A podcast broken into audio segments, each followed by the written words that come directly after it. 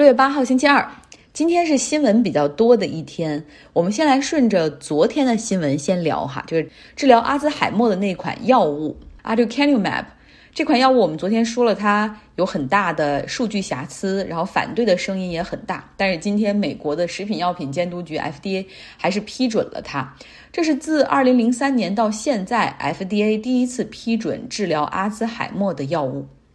FDA 也深知哈，首先这款药物的三期临床是没有完成的，而且做了两组数据，结果还是相左的，就要求制药公司博健说，哪怕你们现在这个药物上市了，也要再补做一个临床实验，可以把它叫做第四期临床来证实它的有效性。但是第四期临床的结果实际上就无所谓了，你这个药已经开始销售了，对不对？那据说呢，FDA 的批准主要是因为。病患和家属群体的集体努力游说，因为市面上目前只有五种就是抗阿兹海默的药物，而且都是延缓痴呆症，顶多只有几个月的效力。那么这一款 Aducanumab 这款药，他们是能够号称可以阻止蛋白去侵蚀脑部神经。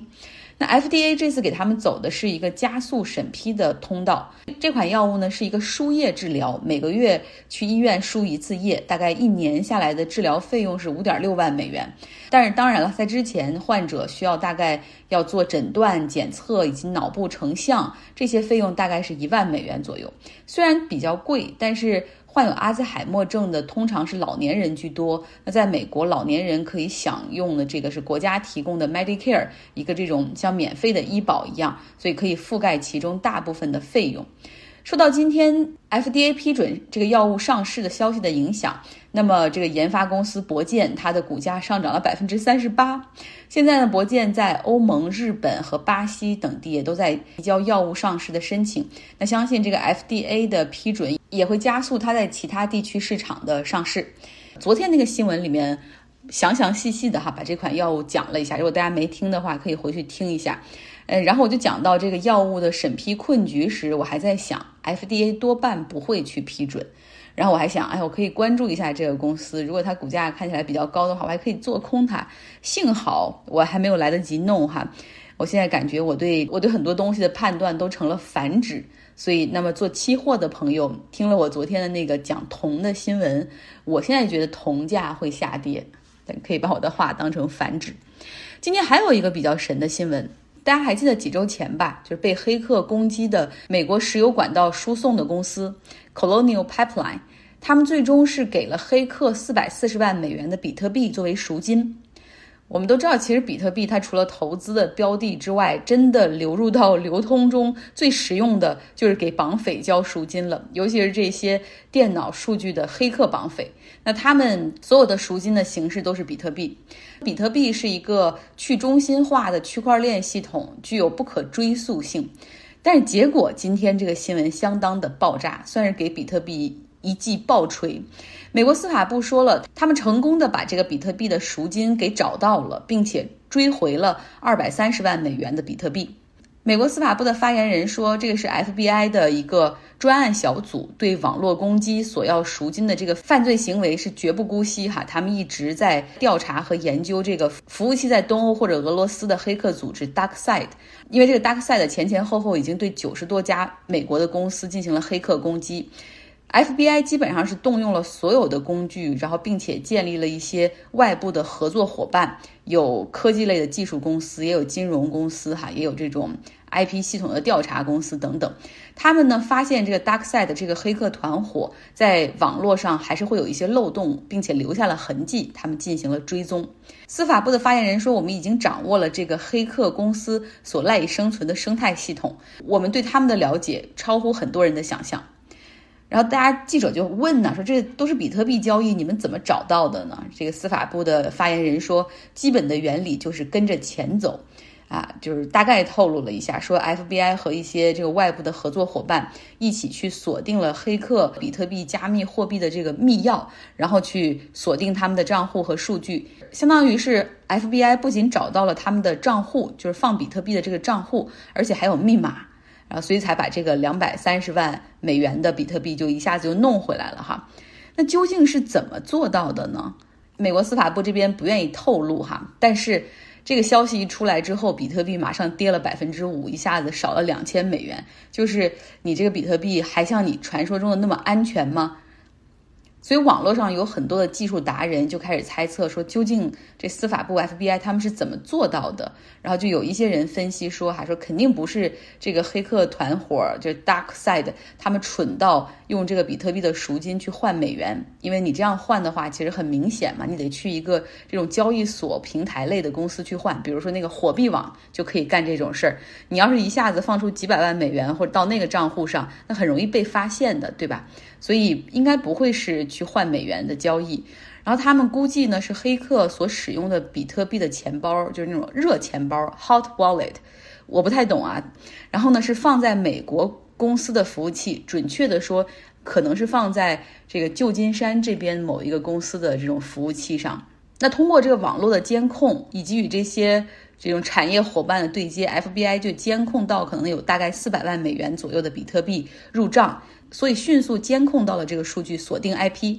这是大家的猜测哈。不过 anyway，美国的司法部还是提醒所有的公司，不论大小，不论你在什么行业，都应该尽快自查和升级网络安全。因为现在针对企业和个人的黑客攻击越来越多，越来越频繁。他们会锁定数据，比如举个例子，就以个人来说，假如说。我是一个博士生，我在写论文，可能他们会针对我的电脑进行一次攻击，把我所有 C 盘的文档全部锁住。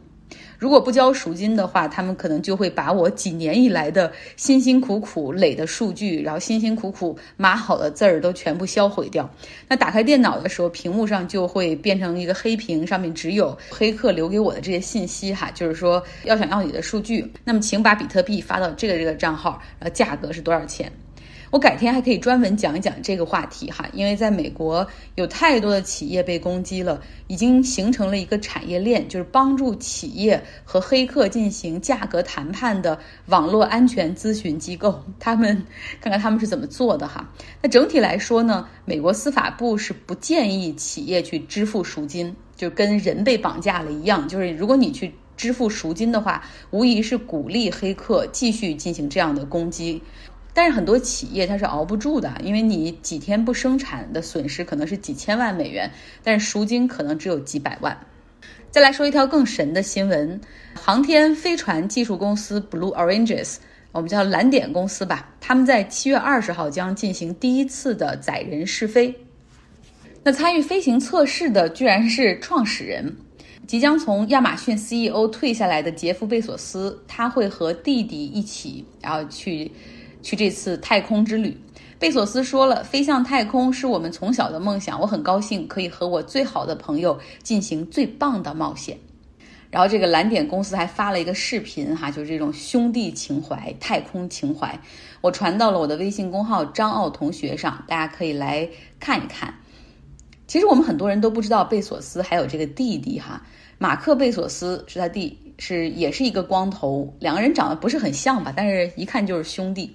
他的职业是投资人，做风险投资的，有自己的公司 High Post，但这个公司的大股东也是贝索斯家族基金，马克贝索斯也在自己的家族基金里面当 Director 哈。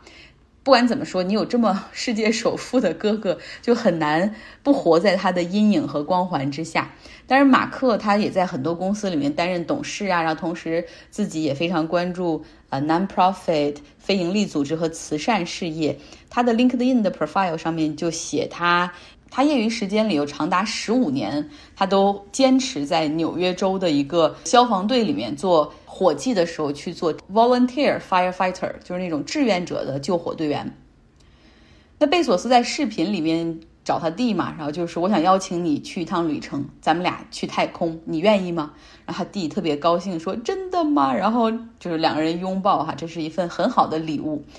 蓝色起点公司的宇宙飞船，他们有六个乘客的席位，剩下的那几个就放到网上来进行竞价。所以你可以想象嘛，就是，就是去太空，当然已经很有吸引力了。然后关键是你还可以和贝索斯在一起有这么长的时间相处。所以说，目前一个座位的价格已经飙到了二百八十万美元，竞拍还有一周才会结束。蓝点公司的航天飞船它是垂直起降，会在七月二十号这一天哈，就是起飞，然后升到距离地面一百公里的一个高度。据 NASA 的一个说法，就是说到了一百公里这个高度的话，你就能够明显看到地球的弧线，也就是说能够看出地球是圆的。他们把这个高度就定为地球和太空的分界线哈。然后这个蓝点公司他们的这个飞船就会升到这个高度，然后让你看到地球是圆的，地球是蓝的，而且还可以感受一下轻微的失重。其实蓝点公司和 SpaceX 就是马斯克那家公司是同类型的竞品。都有这个对企业的客户，他们的企业客户主要是 NASA，就是美国航空宇航局。那在这方面呢，SpaceX 已经明显领先了好多个身位，他们已经载人送了好几次这个宇航员到国际空间站了，而且在今年四月份的时候，他们拿到了 NASA 的一笔二十九亿美元的订单，对吧？当时给大家讲了，这个蓝点公司还起诉，还认为说这个最后 NASA 的授予是很不公平的。那么对于私人客户这一边，主要是给富豪们、富人们来服务，想做太空旅行嘛，对吧？那么原本其实，在这些方面，SpaceX 也是比较领先的。但是现在看来，贝索斯愿意帮助蓝点去加速这个太空旅行的市场，哈，就是一旦我去了成功了，那肯定意味着你这个已经很安全了，对吧？肯定有更多的有钱的客户愿意去尝试，所以这有可能帮他们迅速占领市场。在做太空旅行的私人公司里面，其实还有一家，就是维珍集团的老板 Branson，他其实也开办了一个维珍太空探索公司，但是基本上是没有什么太多的声音哈。今天他还就是发了个推特去蹭贝索斯的热点，就说：“哎呀，恭喜你们兄弟俩要上天了啊！”跟大家也报告一个好消息，我们维珍的这个太空产品也在也在一个快速的打磨。啊，和技术提升的一个过程中，很快也会推出来的。其实大家可以来到我的微信公号看一下，有一个图片哈，它实际上是对比了这三家公司在这个招人上的一个速度。SpaceX 的这个员工的数量哈是远高于另外两家企业的。然后另外呢，还有一个图表是对比这三家公司他们在社交媒体上的热度，也就是 Twitter 上面的。粉丝看看有多少，你可以看到 SpaceX 也是大幅领先哈，但是相信贝索斯的应该会帮助蓝点公司获得更多的关注。然后我就和我一个朋友聊天说：“我说你看真厉害呀，第一次送人上太空，然后送的就是创始人，他得多信任这个产品啊。”然后我那个朋友很毒舌的说：“这些创始人们都太爱吹牛了，对外吹牛，对内也要吹牛，吹牛吹的太多了，自己都信以为真了。”嗯，好，节目的结尾给大家继续来听一听我们读书会的内容哈，《日本权力结构之谜》。然后这个作者是个荷兰人，他里面就经常会把日本和中国进行对比。他中间提到一点，就是说相比中国人的一盘散沙，日本人更加团结，更加步调一致。其实回看我们两个国家的历史，我们都知道哈，就是这个日，我们比日本有更强大的中央集权和这种文或这种系统的文化传承。不论是从过去的这种儒家呀，还是什么，我们都强调道德，对吧？也是忠诚奉献。然后到后面，我们也强调集体利益高于一切等等。但实际上，国人的骨子里却是比较自私的哈。我们也有民间的俗语，叫“个人自扫门前雪，莫管他人瓦上霜”。对吧？管好自己就得了，这是经常好多好多父母会跟孩子说的。那在国外呢，就显得更加的明显哈。就是比如说，中国人并不是很团结，对吧？我之前记得有一个朋友分享，他也是说，在海外的一些中国企业，他们对同一个客户的竞争会非常的激烈。有的中国企业说，我宁可输给外国企业，我也绝对不能输给兄弟单位。但是日本公司他们的做法就是，我们先不要自己斗哈，不要窝里斗，我们先结盟。就我们这些日本公司，我们就是一起的，然后大家一起努力，帮一个公司可能把这个合同拿到，然后我们在内部进行一个瓜分。所以给这些外国人的观感也会完全的是是两种不同的感觉。我们来听听大家是怎么来分析的，为什么我们一盘散沙，而日本人步调一致？我觉得从这么几个方面，一个呢是中国的这个地域，呃，相较日本来讲，中国实在是地方太大了。就我们自己作为奥姐是北方人嘛，我也是北方人，然后到这种就所谓江浙，再到西北，再到这种广东，地域文化、语言各方面差别太大，所以这种在思想上统一会比较难一些。然后第二是从文化上来讲呢，我是有这么一考虑，中国的文化呢，我们是推崇儒教，但是儒教应该属于这种比较上层的文化，在于民间来讲呢，可能是就是宗教体系呢，我们佛教和这种多神论的道教，包括各种的这种宗教传统，像最近这些年比较东北比较流行的这种什么出马仙呀什么的，就这些民间的宗教东西非常流行，呃，所以导致它这个。就大家的思想上并没有统一，我们没有统一的一个一个神，呃，这点既不像欧洲有一个统一的上帝，然后也不像日本，我们是天皇的子民。我们的这个皇权，这个封建社会一直是集中在政治层面上的，而没有集中在这个，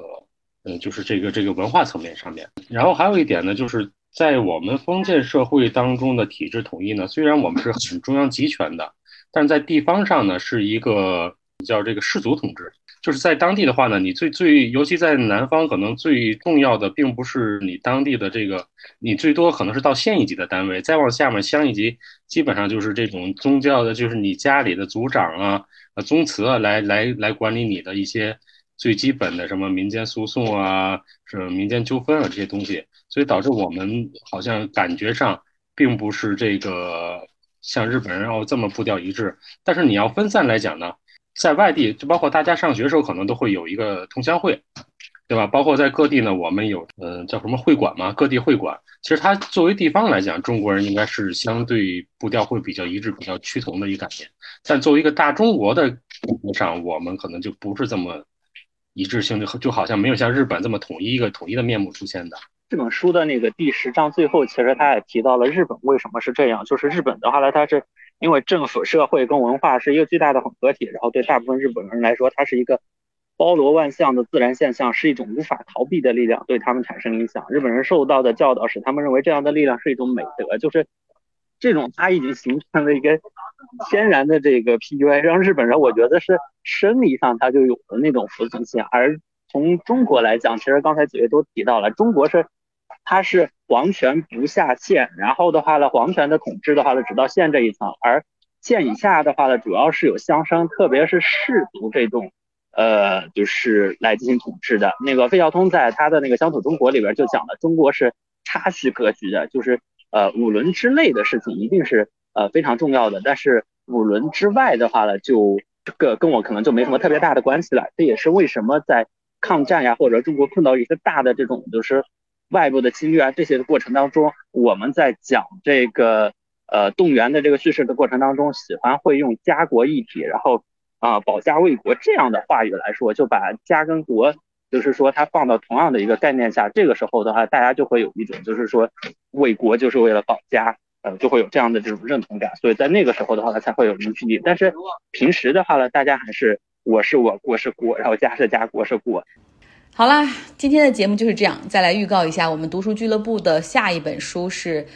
洞穴之谜》，这是一本法律哲学书，很薄，只有一百七十多页。所以，如果你对这本书感兴趣的话，愿意从愿意了解一下法官们的角度，然后愿意参与我们俱乐部的讨论，更多的开拓思维，去想你从来没有想过的问题，看你从来不会看的书，那就欢迎加入我们吧。